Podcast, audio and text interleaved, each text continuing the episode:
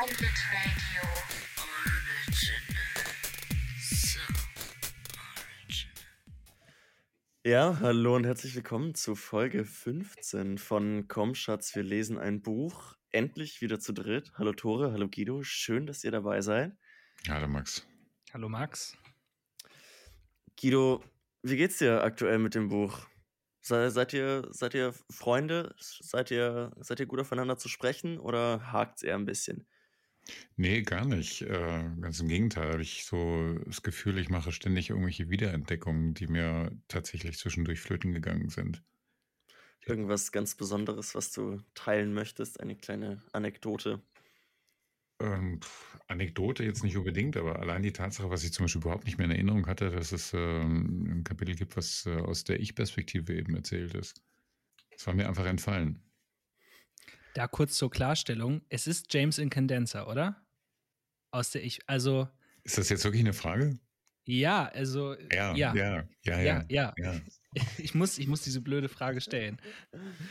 Ich wollte eigentlich die Folge mit einem, einem Clou eröffnen, äh, den ich vorhin ganz zufällig entdeckt habe. Und zwar wisst ihr zufällig, was die häufigsten drei Buchstaben im Englischen, äh, im, in, die im Englischen vorkommen, die im Englischen am häufigsten vorkommen. Welche drei Buchstaben das sind? Ich tippe E, O, U. Nur Mhm. Vokale. Nee. Also E, e mit Sicherheit ist, ist äh, hätte ich jetzt auch, würde ich auch sagen, ist auf jeden Fall dabei, aber M und R, Nein, es sind die Buchstaben E, T und A. Ah. Und zwar auch in dieser Ah, Reihenfolge. Okay, Und okay. woher ist uns dieses Akronym ein Begriff? Okay, das ist, ähm, hast du da aktiv nach recherchiert oder? Nein, nein, um Gottes Willen, ich weiß nicht, ähm, äh, kennt ihr Wordle? Das ist doch Nee. jetzt äh, anscheinend der neue, der neue trendy Hype. Das ist so ein Spiel, da kommt äh, jeden Tag ein neues Wordle raus. Dann hat man so, man muss quasi ein fünfstellig, ein, ein fünflettriges Wort suchen. Und naja, und ich wollte quasi mir überlegen, was ist denn das erste Wort? Also du rätst halt immer ein Wort, das du irgendwie zufällig eingibst, dann zeigt dir an, welche Buchstaben drin vorkommen und so. Und in dem, weil das auf Englisch ist, habe ich in dem, in dem Zuge das recherchiert und dann habe ich mir direkt wieder meine Sherlock-Mütze aufgesetzt und dachte mir, Moment, Moment, da ist doch was im Momentchen. Busch. Ja, das wird bei der Backstory, die wir mittlerweile auch zu Foster Wallace kennen, ganz, ganz bestimmt kein Zufall sein. Ja, womöglich, ne? Aber okay, hat jetzt von euch auch keiner ähm, eine schlaue Idee, welche Illuminaten-Theorie dahinter stecken könnte? Auf, auf die Schnelle nichts. Aber vielleicht können wir noch mal in unserer Telegram-Gruppe gucken, ob dort sich erste Verschwörungstheorien bilden im Laufe der nächsten Woche. Ja, das wäre doch, das wäre doch schön. Was bedeuten die Buchstaben E, T und A, ETA eigentlich? Und wofür könnten sie noch stehen? Ja, auch eins dieser vielen, vielen Details, die dieses Buch so in sich versteckt. Und damit sind wir auch schon beim Thema, über das ich gerne mit euch heute reden würde. Gar nicht jetzt geboren aus dem aktuellen Leseabschnitt, sondern mal so ganz generell, weil wir es, glaube ich, bisher immer nur angeschnitten, aber noch nie vollumfänglich behandelt haben. Das Thema der irrsinnigen Detailfülle dieses Buchs. Also die Überladung jedes einzelnen Satzes mit einer Menge an, an Informationen, der, der Aufbau von gigantischen Bildern, deren Beschreibung teilweise so allumfassend und langwierig ist, dass sich kein Mensch da ein, ein tatsächliches Bild daraus zusammenpuzzeln kann. Und so ein bisschen die Frage, was das mit der Lektüre macht, welche Wirkungen erzielt werden, wie ihr euch damit fühlt, wie, ja, wie alleingelassen man sich vielleicht auch vorkommt. Sind das, wie, wie reagiert ihr darauf, wenn ein Satz äh, zum Beispiel, ich musste jetzt nochmal an, an den letzten Leseabschnitt denken, äh, Don Gately brettert durch die Straßen und es wird, ich glaube, über eine Viertel- oder Drittelseite beschrieben, was für Sachen jetzt da von seinem Wagen aufgeschleudert werden. Und letztendlich führt dann eines dieser Details auch zur Überleitung zur nächsten Szene, nämlich die Millennial Fizzy-Dose, die gegen die Tür äh, des Geschäfts der Gebrüder Antitoire, äh, wenn ich da mich an Tores Aussprache erinnere, Das ist richtig, Max. ähm, geschleudert wird. Also in dem Fall macht das ja auch Sinn, aber all die Informationen, die davor vergeben werden, sind ja, also ich kann mich in keinster Weise daran erinnern. Ich weiß nicht, überfliege sie teilweise, teilweise fallen sie durch, teilweise sind richtige Goldschätze irgendwie da drin versteckt, die keine weitere Bedeutung haben, aber einfach total viel Freude machen. Und wie, wie ist es für euch, wenn, wenn ihr diese Sätze lest? Seid ihr so richtig dabei und denkt euch so, oh, wow, okay, cool und bestimmt ist all, ist jedes Wort ein Bauteil dieses großen Bildes, das Wallace irgendwie versucht zu zeichnen und als solches sollte ich es auch behandeln und versuchen, alles in meinem Kopf zu visualisieren oder seid ihr eher so, oh, pff, ja, naja, okay, wo kommt das nächste Verb? Also, Wo kommt das nächste Verb? also kleine ähm, Fußnote nur am Rande. Ähm, Antitoire ist, ist natürlich richtig, aber äh, man kann es auch mit Fug und Recht Antitoi ähm, lesen. Es gibt halt äh, so ähnlich wie, wie du das mit den drei Buchstaben immer hattest, gibt es für, für Antitoi ähm, sehr viel Berichtig äh, Berechtigung, ähm, einfach inhaltlicher Art. Aber die Irritation, die du meinst mit dieser Überforderung äh, der, der vielen, vielen Details, dieser, dieser Dichte, die dadurch erzeugt wird, ähm, ist es uns ja, ist ja nur da wegen, deswegen ein Anlass äh, für uns darüber zu reden, weil wir es gewohnt sind, ähm, im Alltag, in unserem Alltag, das permanent zu verdrängen. Dass wir natürlich äh, alle mit diesen Details äh, ständig zu tun haben. Jetzt in diesem Moment, ähm, wenn wir uns hier äh, über die Bildschirme angucken, ähm, ich weiß nicht, wie ihr das macht, aber äh, ich registriere ständig, was ich, die Lichterketten, die bei, ich bei euch sehe, was, was da auf dem Schrank steht und äh, im Regal, welche, welche Bücher ich da sehen kann, was für ein Aufkleber vielleicht noch auf der eigenen Schranktür zu sehen ist. Äh, was ich noch bei mir im Haus an Geräuschen, also wenn, wenn ich das jetzt alles auch irgendwie aufschreiben würde, aufschreiben könnte, ähm, würde vermutlich sowas ähnliches dabei hinaus, äh, herauskommen. Ähm, nur, dass das, das Wallace sozusagen dann nochmal ähm, noch die Schraube noch ein bisschen weiter dreht. Also das nicht nur einfach in Anführungszeichen nur aufschreibt, sondern ähm, das ähm, ja noch mit Hochgeschwindigkeit eben zum Beispiel versieht äh, oder mit Übertreibung ähm, tut. Oder mit einem technischen, techni mit einer technischen Sprache, mit einer mathematischen Ja. Sprache und so weiter, ja. Aber das ist doch eigentlich, ist es, ähm, man könnte es auch eine, eine Form des Realismus nennen. Nur eine, die uns nicht entlastet, sondern im Gegenteil ähm, extrem fordert. Ja, also Realismus in, auf jeden Fall. So die Realität besteht nun mal aus wahnsinnig vielen Details. Aber also genauso findet bei Wallace ja eine ganz starke Selektion statt. Also ist ja bei weitem davon entfernt, alle Teile eines Moments zu beschreiben, geht ja auch gar nicht. Ähm, und gleichzeitig erlaubt ja das Lesen keine Gleichzeitigkeit. Während hingegen der Blick und die automatische Selektion von was wahrgenommen wird und was nicht eine, eine Gleichzeitigkeit ständig erlaubt, ja auch nötig macht. Sonst würde unser Gehirn ja in einer Sekunde auf dieser Welt sofort explodieren. Ähm, aber das, das verbietet uns ja die, das, das Medium Text, sondern die Sachen kommen immer hintereinander.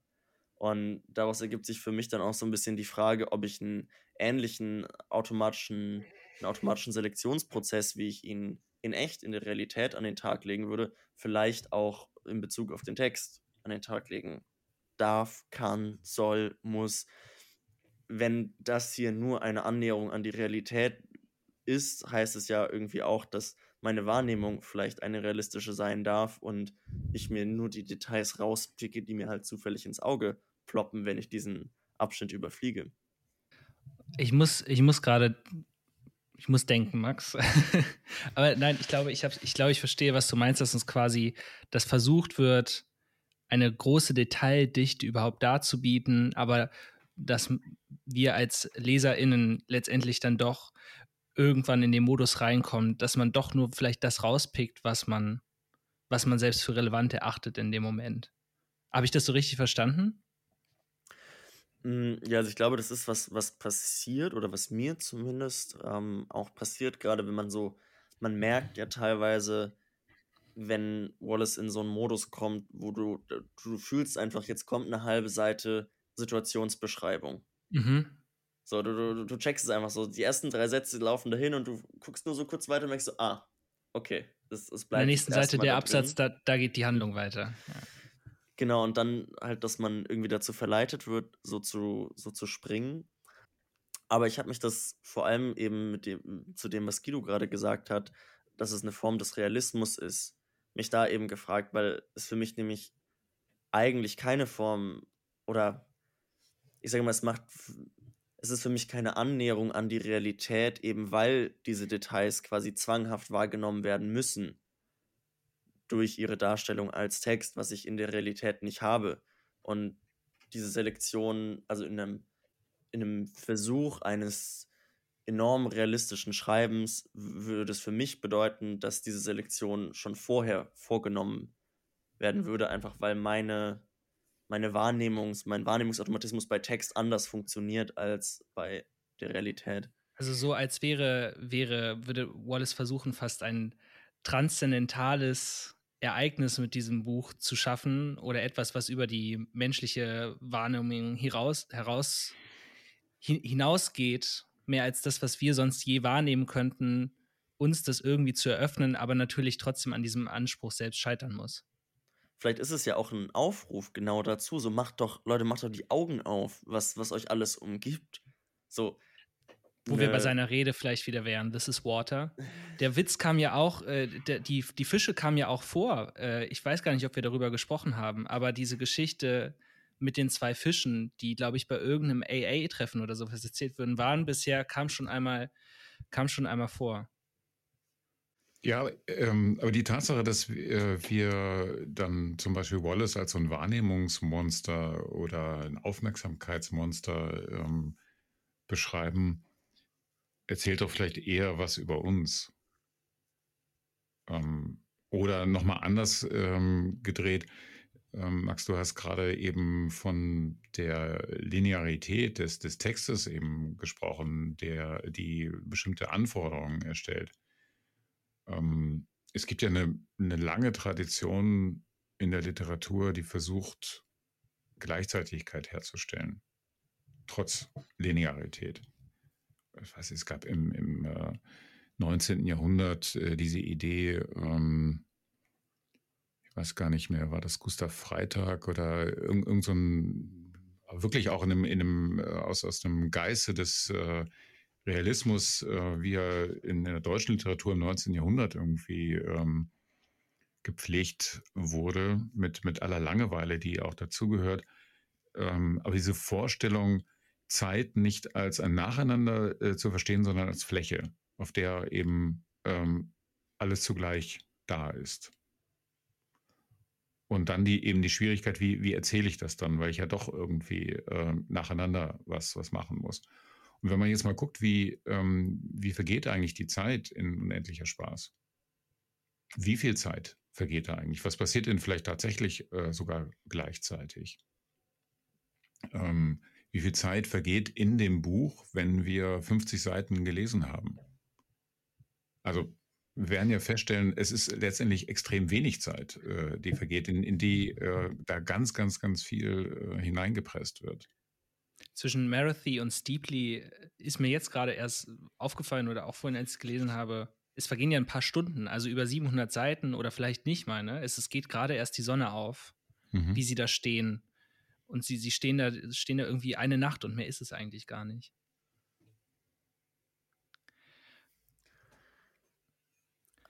Aber Also, ah, sorry, nee. mach bitte. Es ist, ich finde es gerade total schwierig, das, meine Gedanken da irgendwie zuzuordnen. Aber jetzt mal angenommen, wir versuchen das zu lesen als einen Gestus dieses Buches ähm, mehr wahrzunehmen, als man sonst wahrnimmt. Aufmerksam zu sein für das, wofür man sonst wenig Aufmerksamkeit hat, Aufmerksamkeit hat und nicht diese, äh, nicht diese selektive Wahrnehmung und eingeschränkte Wahrnehmung, die ja auch durch mediales äh, Konsumverhalten äh, befördert und reproduziert wird, ähm, weiterzuführen, sondern sich ein bisschen davon zu lösen, dann finde ich das einen sehr, sehr schönen äh, Gestus, dem man da lebt und der sich äh, auch ganz viel in diesen Fuß, der sich ganz viel in den Fußnoten ausdrückt. Ähm, weil irgendwie ja eine, also wenn ich überlege, ich habe im letzten Jahr ganz viel eben so konventionell Drehbuch szenisch geschrieben. Und da ist es ja wirklich so, egal welches Detail du einführst, es muss hinterher aufgegriffen werden, es muss irgendwie die Handlung voranbringen, es muss eine Bedeutung haben. Und hier ist es eben so, dass in diesen, dass in den Fußnoten, wenn man hinten hinblättert, es kann sein, dass man zwei Seiten Fußnoten liest und es gibt einem nichts, sage ich mal in Anführungszeichen. Also es ist, man ist einfach nur verwirrt und es wird vielleicht einfach nur die chemische Zusammensetzung von äh, Methamphetamin erklärt. Aber wenn man dann mal nicht guckt, also wenn man dann sich sagt, die nächsten zwei Fußnoten überspringe ich jetzt mal, weil da habe ich jetzt keinen Bock drauf, dass es nochmal passiert, kann sein, dass einem ganz, ganz viel entgeht. Dass man ganz viel vermisst vielleicht und weil man nicht aufmerksam genug war, um zu gucken. Und natürlich bin ich nicht immer aufmerksam genug. Ich habe genau das, was du beschrieben hast, Max, dass ich dann auch mal sage, hier ist absehbar, hier, hier passiert jetzt nicht mehr viel auf dieser Seite. Ich, ich, ich gucke mal, wo ich wieder einsteige mit dem Kopf. Aber ähm, es war, äh, also den größten Lacher, den ich jetzt beim aktuellen Leseabschnitt hatte, war, als irgendein Wort erklären werden sollte, Fußnote 200 irgendwas und dann stand da nur keine Ahnung. So, das, äh, und sowas verliert man halt. Und ich merke ja auch, ihr habt das Buch mehr als, äh, also Max, du liest jetzt zum zweiten Mal, Guido zum, weiß ich nicht, sechsten, siebten Mal und so. Und ihr seht viel mehr diese, diese Figuren, wie sie wie sie wieder auftauchen und wie das alles zusammengewebt ist. Und ich habe mich jetzt gesehen, dass ich hier ganz viele Namen wiedererkannt habe im aktuellen Leseabschnitt. Aber weil ich nicht vielleicht nicht so aufmerksam war, was ja auch irgendwo okay ist oder so, meine ich so, warte, ich hatte den Namen irgendwo schon mal gehört. Erdedy, wir haben uns über den Namen unterhalten, vor zehn Folgen, wie der ausgesprochen wird. Aber wer, also who the fuck was Erdedy so? Ähm, und aber allein zu wissen, dass da diese Tiefe ist und diese Weite in dieser Welt, gibt einem irgendwie ein beruhigendes Gefühl, dass da mehr ist. Also, dass da immer mehr ist, als ich erfassen kann. Das hast du sehr schön gesagt, Tore. Das war richtig, da kam jetzt richtig Pathos mit bei raus, ne? Muss, muss auch mal sein. Gerade in so einem nüchtern, kühl analytischen Podcast wie unserem muss auch mal ein bisschen Pathos mit drin sein. Vielleicht spielt ihr auch gerade einfach nur Höflichkeitsroulette wie, wie Ever Incandenza. Ich frage mich so ein bisschen, ich weiß nicht, Guido, vielleicht weißt du da auch mehr zu, wie da der Schreibprozess aussieht, der dahinter steckt. Also so eine Detailfülle zu erzeugen, stelle ich mir persönlich wie irrsinnige Arbeit vor. Ich persönlich in meinem eigenen Schreiben neige auch dazu, so sehr, sehr reduziert zu schreiben und dann merke ich so, ich habe irgendwie eine Szene im Kopf, dann schreibe ich die runter und sie ist halt drei Zeilen lang. Und ich denke mir so, nee, das, das kann es jetzt nicht gewesen sein. So, da, da muss irgendwie mehr hin. Und also hier passiert ja mehr oder weniger das Gegenteil. Und ich frage mich, war es Wallace als performatives Element so wichtig, dass er sich all das immer erarbeitet hat, dass er sich all diese Details ausgedacht hat, keine Ahnung, gigantische Listen geführt hat mit Sachen, die ihm irgendwo mal aufgefallen sind, die man irgendwo wieder da noch reinarbeiten kann, wie ein, wie ein Lexikon für Details, auf das man nach Belieben zugreifen kann. Oder müssen wir ihn uns eben, das vorhin das Wort Wahrnehmungsmonster ähm, in, ins Gespräch gebracht, Guido, auch als jemanden vorstellen, der einfach wahnsinnig viel wahrgenommen und gem sich gemerkt hat, keine Ahnung, vielleicht auch darunter gelitten hat. Ich stelle mir eine Person, die so wahrnimmt, wie der Text es uns hier theoretisch vorgaukelt, als, weiß ich nicht, sehr belastete unglückliche Person vor, also da, all das zu verarbeiten, all das die ganze Zeit zu bemerken. Da frage ich mich einfach, wie, wie, wie das abgelaufen ist. Ne, ich war auch nicht dabei, wie ähm, kaum jemand, aber. Ich dachte, vielleicht gibt es Interviews, die du kennst oder. Ja, also wir, wir, wir dürfen nicht vergessen, dass ähm, Wallace entweder äh, viele Drogen genommen hat oder eben auch viele ähm, so andere Drogen gegen das, was die äh, ersten Drogen vielleicht ausgelöst haben, im Zusammenhang mit ähm, einer individuellen familiären Disposition. Also sprich, er hat äh, zeitweilig extrem voll gepumpt mit Antidepressiva. Ähm, so, das, das richtet eine Menge an. Das darf man dabei auch nicht ganz außer Acht lassen. Ähm, zum anderen ist es so, dass Wallace ähm, mehrfach betont hat, wie hat er das einmal, er, hat sich selbst als Five Draft Man äh, bezeichnet. Äh, das heißt, jemand, der äh, mindestens fünf Versionen eines, äh, eines Textes erst irgendwie ähm, absolviert haben muss, bevor er ihn irgendwie aus der Hand geben kann. Und sagen kann, so, das ist jetzt fertig. Und ähm, ich habe damals, äh, also bei, bei dem äh, letzten Radio-Feature, was ich äh, über Wallace gemacht habe, damals zusammen mit wieder einem Freund, äh, haben wir auch mit Michael Peach gesprochen, seinem ähm, ehemaligen Lektor, der das genau auch so bestätigt hat. Das einfach x-mal äh, überarbeitet hat und das sehr umfassend. Ähm, und wenn man sich das jetzt auf diese Dimension äh, mal ausdehnt, die so ein Roman wie Infinite Jest hat, dann ähm, ne, steht man einer gewaltigen Textmasse einfach äh, gegenüber. Und ähm, man kann ja heute ähm, auch ähm, frühe Fassungen sich angucken von, ähm, von Infinite Jest und sieht dann zum Beispiel, dass etwa diese Passage, was, was äh, ihr vorhin erwähnt habt, also Travis und, und, und Tina echt, die war in der, in der Ursprung, in, in einer älteren Fassung deutlich umfangreicher. Die ist also stark zusammengekürzt äh, worden, etwa für dieses. Aber das heißt ja, dass wir uns ja wahrscheinlich eben den Prozess doch eher so vorstellen müssen, dass es eine Fülle gab, dass es immer, ähm, weiß nicht, Sachen aus Wallace herausgesprudelt sind, so ein bisschen, die eher, wo man eher versuchen musste, sie irgendwie so ein bisschen im Zaum zu halten und nicht als jemanden, der innerhalb von fünf Entwürfen einfach mit mühsamer Konstruktionsarbeit immer mehr Details in jede Szene einpflichtet. Ich denke mal beides. Also es, es ist immer, ähm, also alles, was du jetzt vorhin an Vermutungen oder, oder Beschreibungen irgendwie ähm, hattest, äh, ich sehr davon ausgehen, dass, dass das alles äh, auch so zutrifft.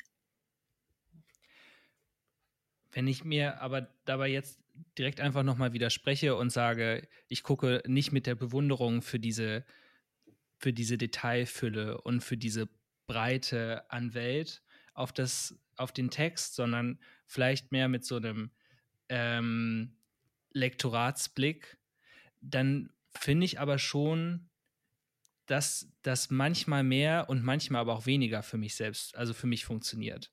Dass manchmal diese Detailfülle einem Abschnitt oder eine Szene ganz viel gibt. Und da finde ich aus dem aktuellen Leseabschnitt eben die Ich-Erzählung von James Incandenza ist ein Beispiel, wo das für mich super funktioniert hat, wie er eben beschreibt, wie er mit diesem Vater, es ist ja wirklich nicht viel, also er hebt ja eigentlich nur mit seinem Vater die Matratze raus, während die Mutter schweigend daneben sitzt und der Vater dann schließlich sich übergibt und da zusammenbricht. Aber dieser Prozess, wie diese Matratze mühselig da durchgeschoben wird, durch den Flur, über vier, fünf Seiten hinweg und wie immer wieder der, der Schweiß mit dem Make-up des Vaters überall Tropfen und Spuren hinterlässt. Das war so ein beklemmendes, so ein unheimliches Gefühl und dass die Mutter die ganze Zeit über still bleibt während dieses ganzen Prozesses. Da hat das für mich total super funktioniert.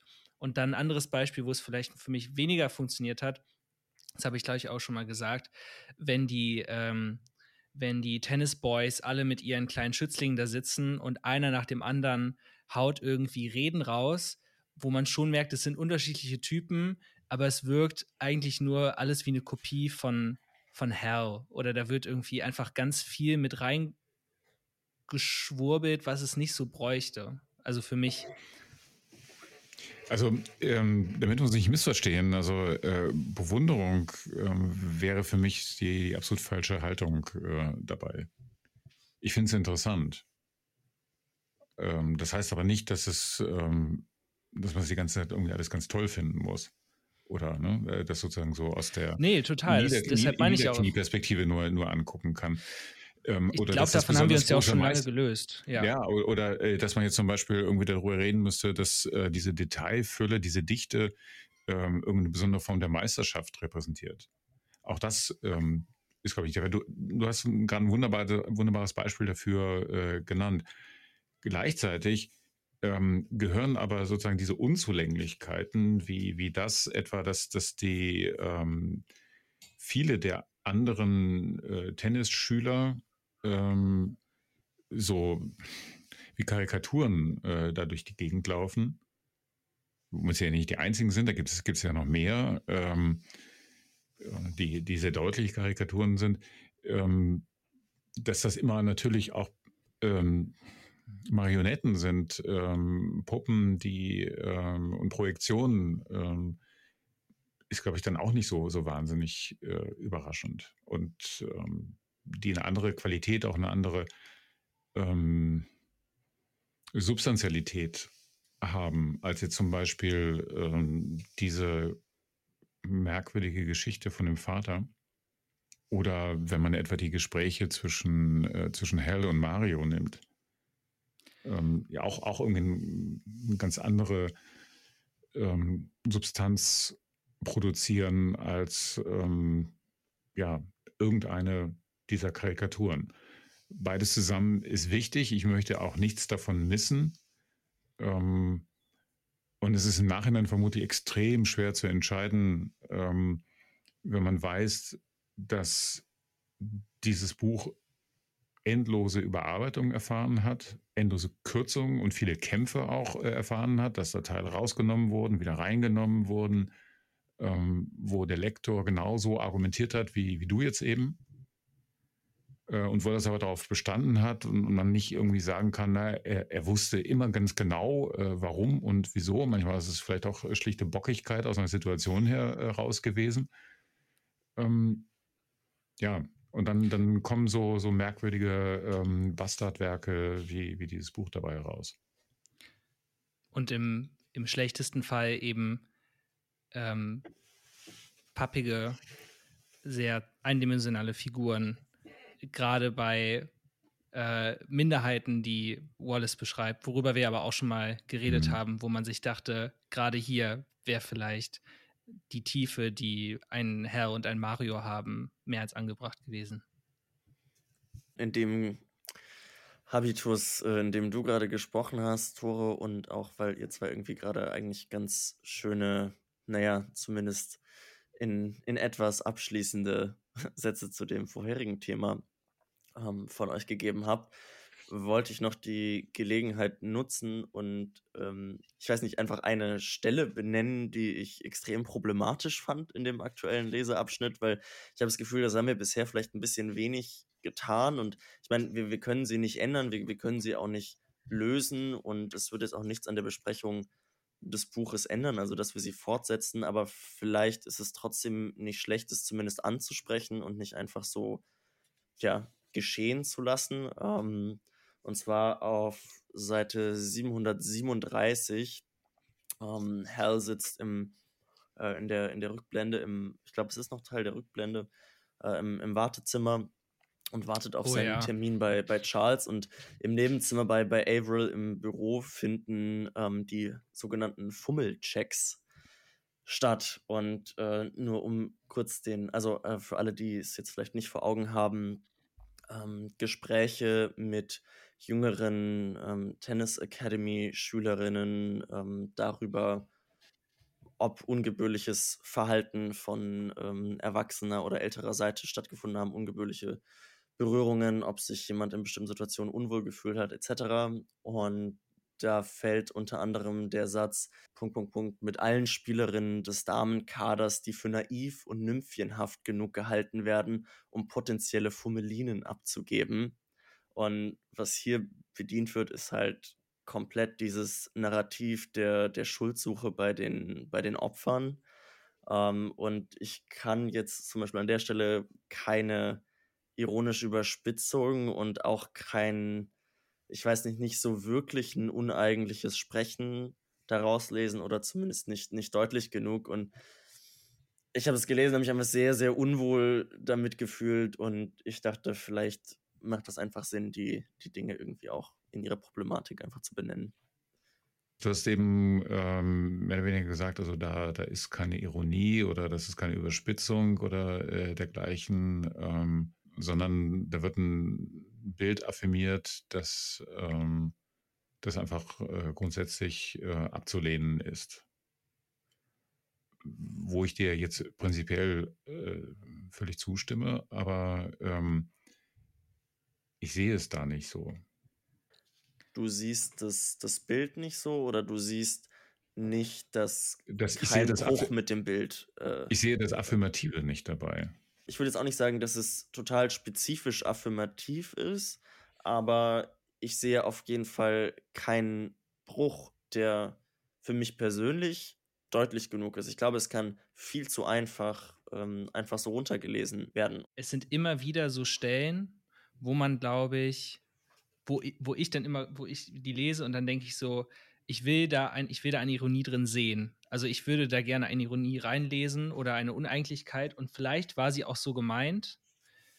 Also ich glaube nicht, dass oder keine Ahnung, ich vermute jetzt nicht, dass Wallace sich da hinstellt und sagt, wenn 14-jährige Mädchen ähm, übergriffig, wenn ihnen sexuelle Gewalt angetan wird, dann sind sie selbst schuld. Aber es ist halt, er geht, finde ich, auch nicht tief genug rein in solche Stellen oder bietet dann anderen Perspektiven nicht genug Raum oder Licht, als dass es mehr wäre als so ein, ähm, als halt ein Joke oder quasi so ein kurzer, schnippiger Kommentar zu, wie sind eigentlich die patriarchalen Verhältnisse an der Uni, ohne sich, ohne da wirklich irgendwie reinzugehen.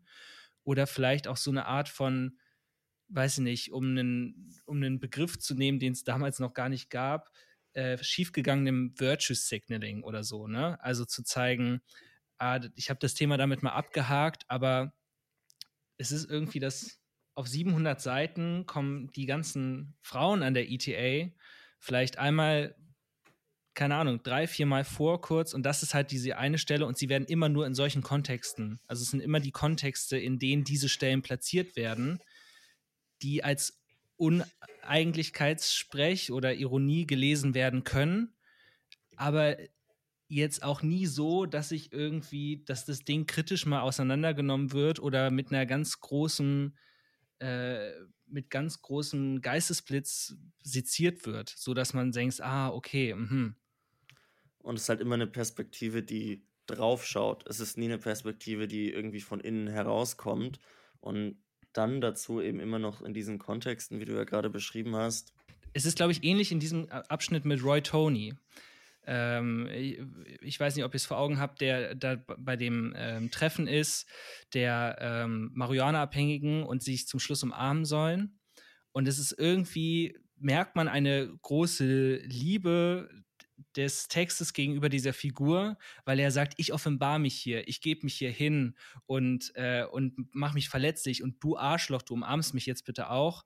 Aber trotzdem wird auf ihn draufgeschaut, doch so ein bisschen als homophoben, etwas dümmlichen, groben Afroamerikaner. So wird er irgendwie da beschrieben. Und auch wenn dieser Bruch da drin ist, ist es natürlich trotzdem irgendwie eine Reproduktion dieses Blickes auf ihn drauf. Auf Wobei ich da halt noch in der Szene, die du jetzt beschrieben hast, noch viel stärker eben die, weil wir uns ja eigentlich die ganze Zeit in der Perspektive von Ken Erdedy befinden, noch viel stärker in diesen Beschreibungen seine Meinung sehe und auch in dem, wie er dann mit äh, Roy Tony spricht, auch irgendwie eine Korrelation zwischen ähm, Erzählebene und Dialogebene irgendwie feststelle und merke, ah, okay, da sind wir irgendwie bei der, bei der gleichen Person, ähm, was ich jetzt bei dem Abschnitt, über den wir gerade sprechen, halt nicht so merke. Da, da merke ich nicht, okay, das ist, kommt jetzt aus der Geisteshaltung einer bestimmten Person, sondern mir wird relativ in einem relativ neutralen, in einer neutralen Erzählumgebung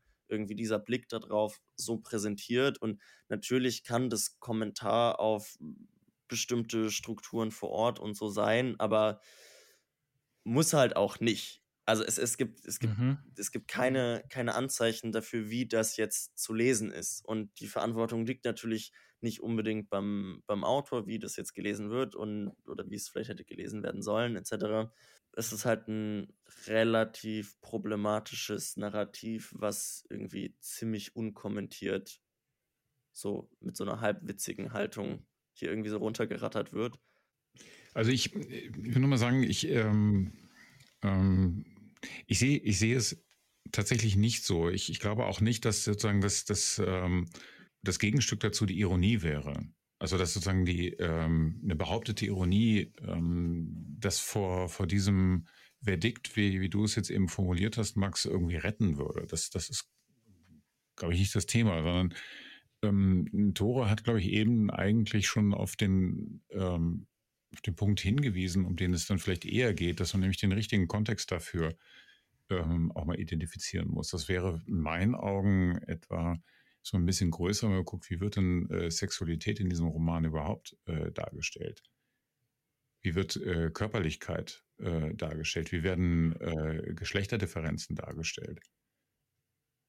Ähm, und dann haben wir vielleicht einen Kontext, in dem wir das äh, miteinander in Bezug setzen können und vielleicht auch eine besser eine Einschätzung treffen können, ähm, womit wir es da zu tun haben. Dass das Problematische ist, äh, das ist, glaube ich, ähm, schon nach, nach wenigen hundert Seiten irgendwie sehr sehr deutlich.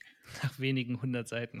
das, wär, das, ist hier mit einer, mit einer Hoch, äh, also was ich, äh, also da, da, wären wir auch im Grunde genommen wieder bei, bei dieser Detaildichte, also die ähm, Wörter, Wörter anstatt Körperdichte, so ähm, könnte man, könnte das auch sagen. Hier in diesen, dieser, dieser Szene, die du jetzt ansprichst, da würde ich zum Beispiel, da wäre es jetzt erstmal notwendig, zum Beispiel die Rolle von Avril äh, Incadenza ähm, da mal genauer zu beleuchten. Inwiefern geht es hier eigentlich um die Moms, ähm, von, von der er da schreibt? Mhm. Ähm, mhm. Übergriffigkeit, äh, ne? also ein invasives Verhalten, selbstverständliches invasives Verhalten. Ähm, äh, dass das äh, ein, eine Seite davor wird äh, der, ähm, wie heißt es da irgendwas mit dem mit dem äh, Sepuka, ähm, also mit dem mit dem Selbst, mit der Selbsttötung von äh, James Incandenza ähm, eine Verbindung hergestellt und also ähm, dichter Text braucht dann wahrscheinlich auch dichte Lektüre und da finde ich es dann vielleicht ähm, von der ich, ich, will nicht will nicht sozusagen dann die die die Richtigkeit deines Unwohlseins in Frage stellen äh, damit. Das meine ich nicht, sondern ähm, ich glaube nur, dass, dass man dabei nicht ganz stehen bleiben kann und dass es nicht, dass man nicht weit kommt, wenn man so isoliert äh, dann, dann, betrachtet. Das, das glaube ich auch, auf jeden Fall. Also, dass ähm, es nicht damit getan ist, es in irg irgendwie zu benennen und also diese Kritik trifft ja dann auch erstmal auf leeren Raum. Es ist ja auch überhaupt noch, ich konnte ja noch überhaupt gar nicht weitergehend ähm, eine tatsächliche handfeste Kritik in irgendeine Richtung formulieren, die über ein Unwohlsein und ähm, sage ich mal, eine Kritik an der tatsächlichen Szene oder dem Inhalt der Szene irgendwie hinausgeht. Ähm, aber vielleicht ist das ja eine ganz, ganz gute Hausaufgabe, so ein bisschen an uns selbst, weil wir werden, wie du schon meintest, dieses Problem nicht irgendwie innerhalb eines Gespräches irgendwie vernünftig zu fassen kriegen, gerade weil die Bezüge halt so wahnsinnig vielschichtig ist oder dieser Roman so dicht, dass die Kontexte, in denen bestimmte Szenen stehen, halt nicht auf den ersten Blick klar sind. Aber vielleicht lohnt es sich ja, dass wir einfach öfter mal bei Gelegenheit, ähm, wenn wir eben Stellen im Buch, im aktuellen Leseabschnitt hatten, mit denen wir uns nicht so wohl gefühlt haben, wo wir irgendwie bestimmte Problematiken erkennen, die einfach auch mal mit hier reinzubringen und einfach dann auch über Zeit ein bisschen zu schauen, welche Kontexte ergeben sich, welche Verbindungen bestehen vielleicht zwischen den Szenen, mit denen wir uns unwohl fühlen und vielleicht gibt es eine, einen gemeinsamen Umgang, eine gemeinsame Lesart dazu. Ähm, und vielleicht lernen wir auch einfach noch ein bisschen was über das Buch darüber. Ja, und ich würde jetzt speziell bei der Szene, also jetzt äh, fängt ein paar, äh, schon ein bisschen vorher an und, und geht aber dann eben auch noch ein bisschen weiter, äh, ne, wo, wo Avery ja diese, äh, diese Mädchen ähm, äh, interviewt nennen wir es mal so, oder, oder vernimmt, äh, wie auch immer, und was, was also das, das Ekligkeitspotenzial äh, wird ja sozusagen noch erst richtig entwickelt ähm, an, an, der Stelle. Und ähm, von daher, also wär, wäre zumindest mein Vorschlag auch, dass man es äh, mit, mit, Fug und Recht ähm, auch als, als ein Kapitel über äh, Avril ähm, lesen kann. Vielleicht schaffen wir es ja mit, wenn wir unserer Hausaufgabe gut nachkommen, irgendwann mal eine sehr, sehr gute Stelle zu finden, wo man in einem Close Reading das äh, tatsächlich mal in alle Richtungen diskutieren kann. Jetzt haben wir Hausaufgaben vergeben und äh, wir alle wissen, Hausaufgaben gibt es immer zum Ende der Stunde. Das heißt, äh, es ist Zeit, ähm, ins Bett zu gehen oder wann auch immer ihr diesen Podcast gerade hört. Ich gehe davon aus, dass alle Leute ihn so zum Einschlafen hören. Ich glaube, das ist die beste Zeit für diesen Podcast. Ja, garantiert. Ähm, Gute Nacht, liebe Kinder. genau, gute Nacht. Und ähm, ja, wir freuen uns, dass ihr wieder dabei wart, immer noch dabei seid und hoffen, dass ihr natürlich auch nächstes Mal noch dabei sein werdet. Wir sehen uns nächste Woche und haben hoffentlich alle bis Seite 815 gelesen. Ähm, der Absatz endet relativ weit oben auf der Seite mit den Worten Herr Gott, Kind. In diesem Sinne, bis zum nächsten Mal. Tschüss. Bis dann. Tschüss. Das war ein Litradio. Original.